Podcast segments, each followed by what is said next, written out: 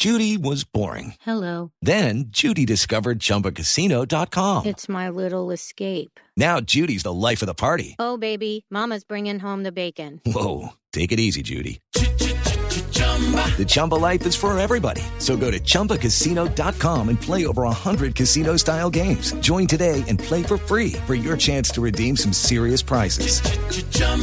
ChumbaCasino.com. No purchase necessary. Void where prohibited by law. 18 plus terms and conditions apply. See website for details. Senador Roy Barreras, buenos días, presidente del Congreso de Colombia. Muy buenos días, Ricardo, a usted, a todos los oyentes de Mañanas Blue en todo el país esta mañana. Tiene usted marchando al Senado para que aprueben los proyectos del gobierno.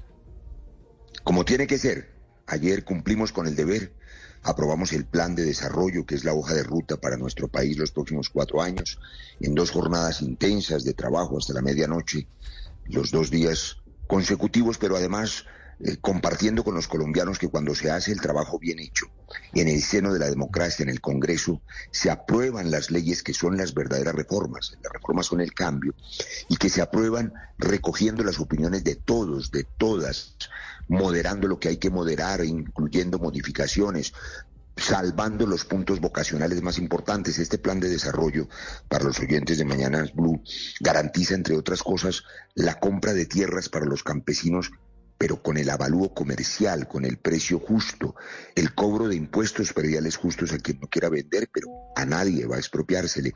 Garantiza, por ejemplo, Ricardo, que la mano de obra campesina, rural, en los pequeños municipios, se le pueda ofrecer empleo para que haga las pequeñas obras, el mantenimiento del camino vecinal, la eh, solución de vivienda por autoconstrucción, la vía terciaria, que la posibilidad de los recursos para el empleo también lleguen a lo que se ha llamado la economía popular, un plan de desarrollo con sensibilidad que también resuelve grandes contradicciones. Pongo dos ejemplos. Garantizamos con el plan la financiación hasta el 70% de las grandes obras férreas y de infraestructura por ejemplo el metro de Bogotá. Pero también resolvimos en dos días de trabajo serio algo que lleva meses en discusiones más bien inútiles que afuera del Congreso no dan resultados. Aprobamos el giro directo de la salud a las clínicas y hospitales, que son las que prestan el servicio.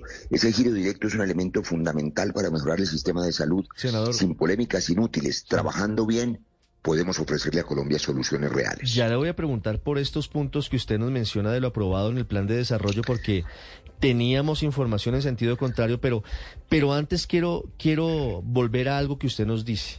Usted dice, en el Congreso se discuten las reformas y se hacen los cambios. ¿El gobierno se equivocó o se ha equivocado en el método que ha utilizado para presentar sus reformas, no el plan de desarrollo, pero sí, por ejemplo, la reforma a la salud, en la que se desgastó durante semanas, por no decir meses, fuera del Congreso, intentando llegar a acuerdos que al final lo que hicieron fue dilatar la discusión en el Congreso? Ricardo, en las democracias del mundo, los parlamentos o los congresos recogen la voz de todos. En Colombia somos 50 millones de ciudadanos. El Congreso refleja a las mujeres, a los jóvenes, allí están los indígenas, los campesinos, los ambientalistas, los amarillos, los negros, los rojos, los verdes, los afros. Allí está Colombia entera representada, los exmilitares, las víctimas. Y creo que esa pluralidad de voces permite, como hemos hecho en los días anteriores, que salga una hoja de ruta para Colombia que recoja las voces de los 50 millones de colombianos, que el empleo que se genere sea una oportunidad para todos, para todas, que las obras públicas que se garantizan le sirvan a todos los colombianos, no solo a un sector. Las discusiones afuera del Congreso atizan las hogueras, aumentan la conflictividad social, no resuelven nada los colombianos que nos escuchan en Mañanas Blue lo que necesitan es soluciones reales, no polémicas, no likes, no, no agitaciones. Colombia necesita resolver el asunto del empleo, el asunto de la seguridad. Colombia necesita resolver el asunto de mejorar la calidad de vida bajando los precios de los alimentos. Ayer varias de las normas aprobadas permiten, si el gobierno las ejecuta con eficiencia, que la tierra fértil colombiana produzca alimentos. Ayer aprobamos, por ejemplo, la facilidad para la fabricación de vacunas en Colombia ante cualquier riesgo de epidemia y no tener que importarlas siempre o bajar los precios de los medicamentos. Más de 370 artículos buenos para Colombia. Debo decir, El Congreso cumple aprobando las reglas del cambio, las leyes. El gobierno debe ejecutarlas y volverlas soluciones concretas. Senador Barreras, quiero preguntarle por lo que dicen sectores de oposición. Hablaron y se quejaron de las múltiples proposiciones del gobierno que indicaban ellos estaban intentando hacer grandes reformas a través del plan de desarrollo por debajo de la mesa. Muchas de ellas se cayeron al final, entre ellas el tema de la supuesta expropiación express, entre ellas otros asuntos que son sensibles y que deben tramitarse a través de leyes distintas. En el caso del giro directo al- a las clínicas y hospitales, senador Barreras, ¿eso pasó en Senado finalmente? ¿Lo teníamos ahogado, lo teníamos hundido? No, no, no, por supuesto que se aprobó. Por supuesto que se aprobó, pero debo decir lo siguiente. Hay elementos que nunca estuvieron en el plan de desarrollo y que las conversaciones que yo califico de inútiles en las redes sociales, que lo que hacen es agitar los ánimos, eh, pervirtiendo la realidad, pues no le sirven a nadie. Nunca estuvo en el plan de desarrollo, nunca estuvo la idea de la llamada expropiación express. Es una discusión inútil para asustar a las personas. La propiedad privada, lo digo yo que defiendo la democracia liberal y por lo tanto los derechos de cada ciudadano, es sagrada. La gente tiene derecho no solamente a su casita, a su apartamento, a los ahorros de toda su vida, también a su finca, si esa finca es productiva. Cuando no lo es, grandes haciendas. Colombia tiene un coeficiente de Gini vergonzoso, es decir, de inequidad en la tierra del 0.92. Esto significa que hay una concentración de la propiedad en muy pocas manos y grandes, grandísimas extensiones de tierra fértil no producen comida. Por eso estamos importando alimentos tan costosos. Lo que hemos dicho en el plan de desarrollo, y es el espíritu del gobierno del presidente Petro, es que tengamos la certeza de que la tierra produce alimentos. No va a obligársele a nadie a vender su tierra, pero si no quiere venderla, tiene que ponerla a producir o pagar impuestos justos de acuerdo al avalúo comercial. Una de las medidas que se aprobó ayer, aprobamos el giro directo, claro, para que el dinero público llegue a clínicas y hospitales que son los prestadores del servicio. Hubo ajustes necesarios, muy importantes aportes de la oposición. Por ejemplo, eh, lo que sí no pasó, para mencionar quizá la única cosa que yo recuerde que no se aprobó, fue la idea de una agencia de seguridad cibernética que generaba muchas inquietudes por el tema de la privacidad, de que el Estado pueda invadir la información personal. Eso no pasó. Y es otro ejemplo de cómo en el Congreso se debaten leyes recogiendo las opiniones de todos Sí. y se aprueba por consenso como debe ser, Ricardo. Sí. Doctor Barreras, ¿qué pasó con las facultades extraordinarias en diferentes temas que se habían presentado inicialmente por parte del gobierno?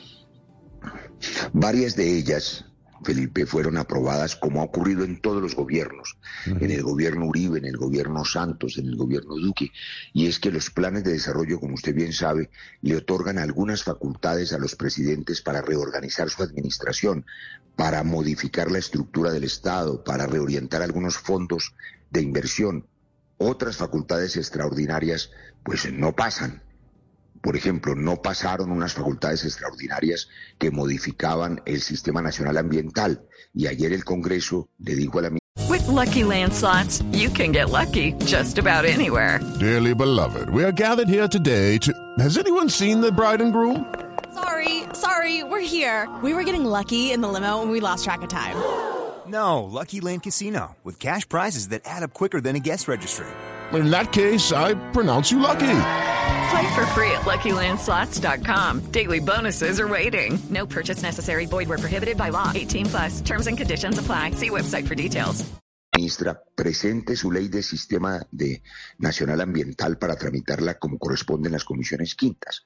En algunos elementos, a la ministra de Agricultura, que había hecho algunas facultades también y unas normas extraordinarias para agilizar la compra de tierras más allá de lo que ya había decidido el Congreso. Se le dijo, no, hay un proyecto de jurisdicción agraria que se está aprobando en las cámaras, en las comisiones, discútalo allá para que el plan de desarrollo no reemplace el trabajo de las comisiones.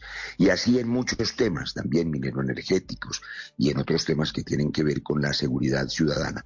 Pero la inmensa mayoría, dos puntos que yo llamo vocacionales del plan de desarrollo, aquellos que permiten que el país sea más justo, que haya empleo para quien a nadie se le ha dado la oportunidad. Me refiero a los mejoramientos de vivienda, como hemos dicho, al arreglo del camino vecinal, de la vía terciaria, para que la gente tenga lo que el plan ha llamado economía popular, me parece que le ofrece algo de sensibilidad que usualmente no está en la mente de los gobiernos y a mí me parece bien pensar en la gente que nunca ha tenido empleo. A propósito, senador Roy Barreras de Economía Popular y de pensar en el bolsillo de la gente, hace unas horas la senadora Paloma Valencia había dicho que con este plan de desarrollo tal y como estaba se dispararía el impuesto predial para algunas personas. Finalmente, ¿en qué quedó eso? que esa era la propuesta para financiar los sistemas de transporte masivo. Correcto. Transmilenio, Transmetro y demás.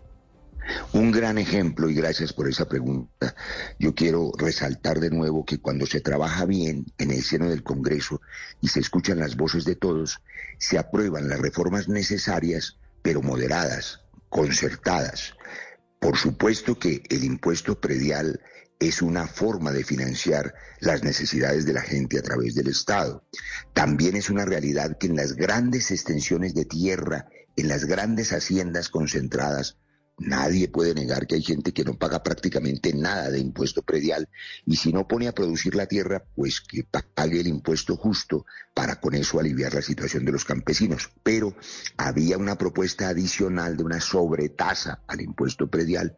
Esa sobretasa no se aprobó porque en la discusión el Congreso dijo que paguen el impuesto predial justo, pero no una sobretasa en exceso que golpee el bolsillo en general de la gente que sí cumple con su trabajo, cuya tierra sí es productiva, que está haciendo lo posible por salir adelante y no sobrecarguemos su bolsillo.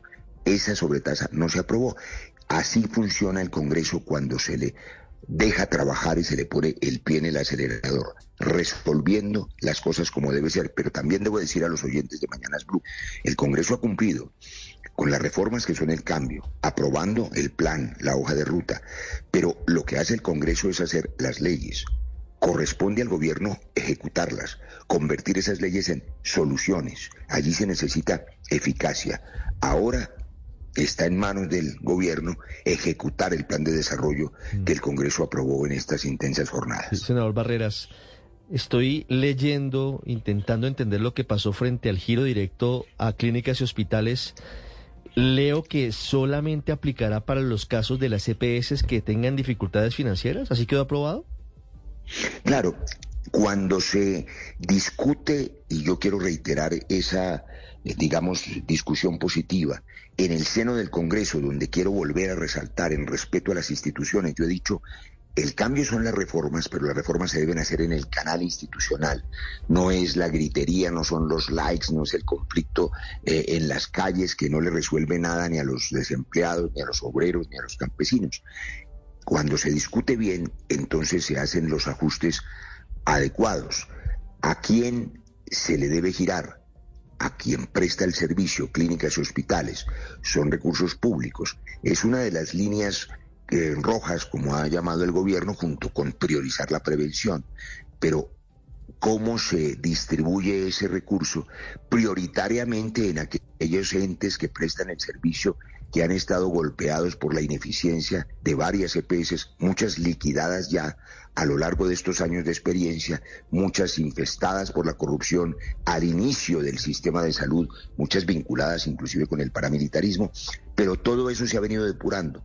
Hoy quedan algunas de esas EPS, las más grandes, las más importantes, y habrá que avanzar en otros ajustes del sistema de salud, pero en la Comisión Séptima la próxima semana, que es donde tenemos puesta la mira, que una vez aprobado el plan de desarrollo, la hoja de ruta para el Congreso debería ser, espero, que la Comisión Séptima de Senado avance en la reforma pensional la próxima semana, sin dilaciones.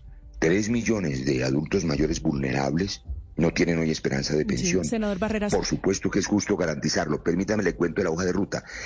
La Comisión Séptima de la Cámara tiene la próxima semana la posibilidad de destrabar la reforma a la salud con el nuevo ministro y la Comisión Primera del Senado avanzar en la ley de sometimiento para intentar desarticular las bandas criminales del narcotráfico. Si logramos eso, el Congreso estará cumpliendo con las reformas. Sí, a propósito de consensos, quisiera preguntarle, porque el texto no es definitivo, senador Barreras, todavía la Cámara de Representantes no ha terminado la votación volviendo a la discusión del Plan Nacional de Desarrollo.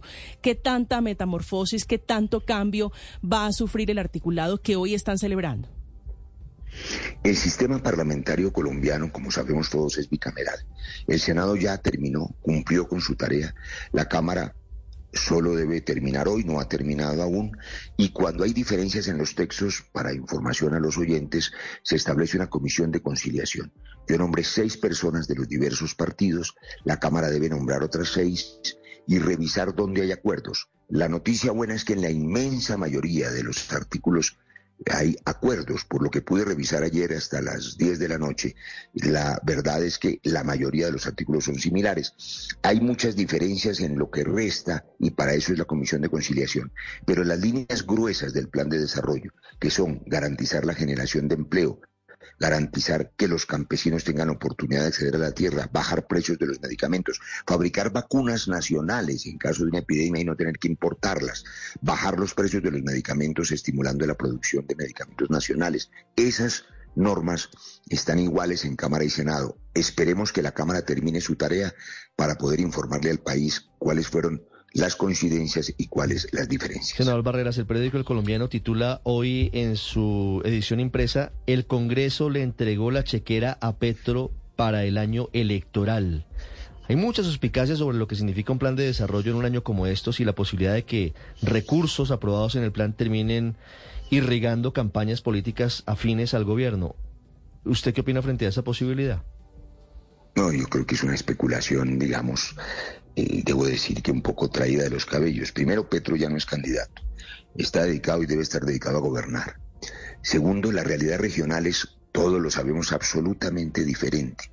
Las fuerzas políticas en cada departamento, por ejemplo en Antioquia, ¿quién disputa la gobernación de ese departamento? Lo menciono porque es el colombiano quien hace el titular. Unas fuerzas conservadoras tradicionales, muy fuertes, que tienen un candidato, un expresidente del Congreso. Unas fuerzas de origen liberal, tradicionales también, que tienen otras candidaturas. Otras fuerzas independientes más pequeñas.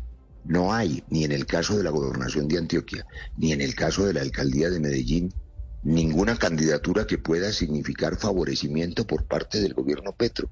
Al contrario, los candidatos que se identifican en todos los gobiernos con el presidente de la República de turno tienen que cargar con el desgaste del presidente o de pronto beneficiarse si le está yendo muy bien. Yo quiero recordar, por ejemplo, que en el gobierno Duque el Centro Democrático perdió en casi todas las regiones las elecciones con candidatos propios.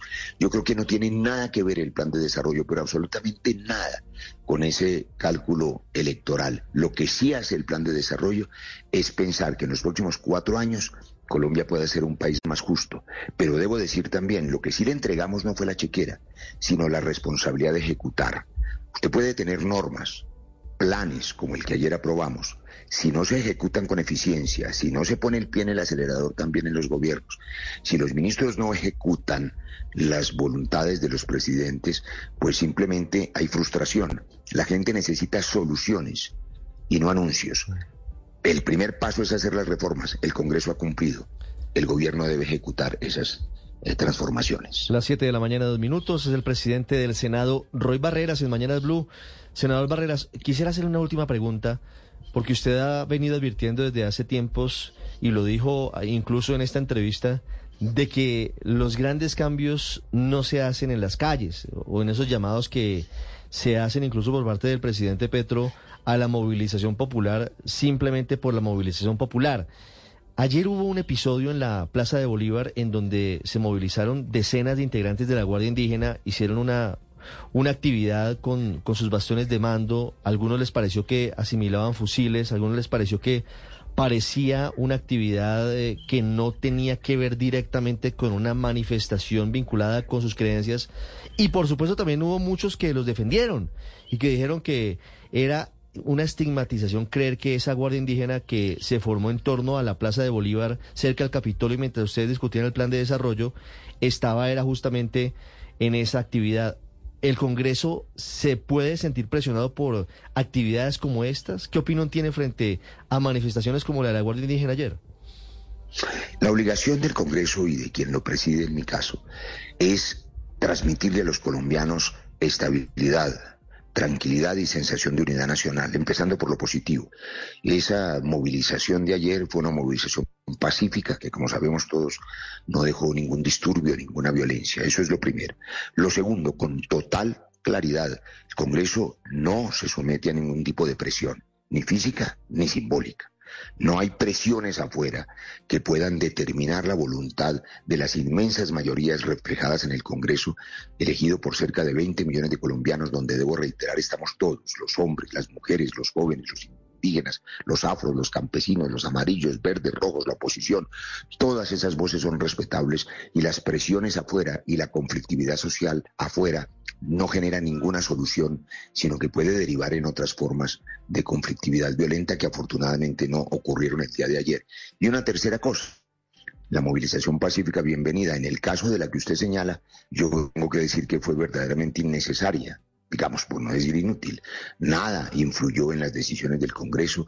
El plan tenía ya unas disposiciones positivas en favor de los compatriotas de las comunidades indígenas, de las minorías étnicas y se aprobaron como estaba previsto con o sin esa. Judy was boring. Hello. Then Judy discovered ChumbaCasino.com. It's my little escape. Now Judy's the life of the party. Oh, baby, Mama's bringing home the bacon. Whoa, take it easy, Judy. The Chumba life is for everybody. So go to ChumbaCasino.com and play over 100 casino style games. Join today and play for free for your chance to redeem some serious prizes. ChumbaCasino.com. No purchase necessary. Void where prohibited by law. 18 plus terms and conditions apply. See website for details.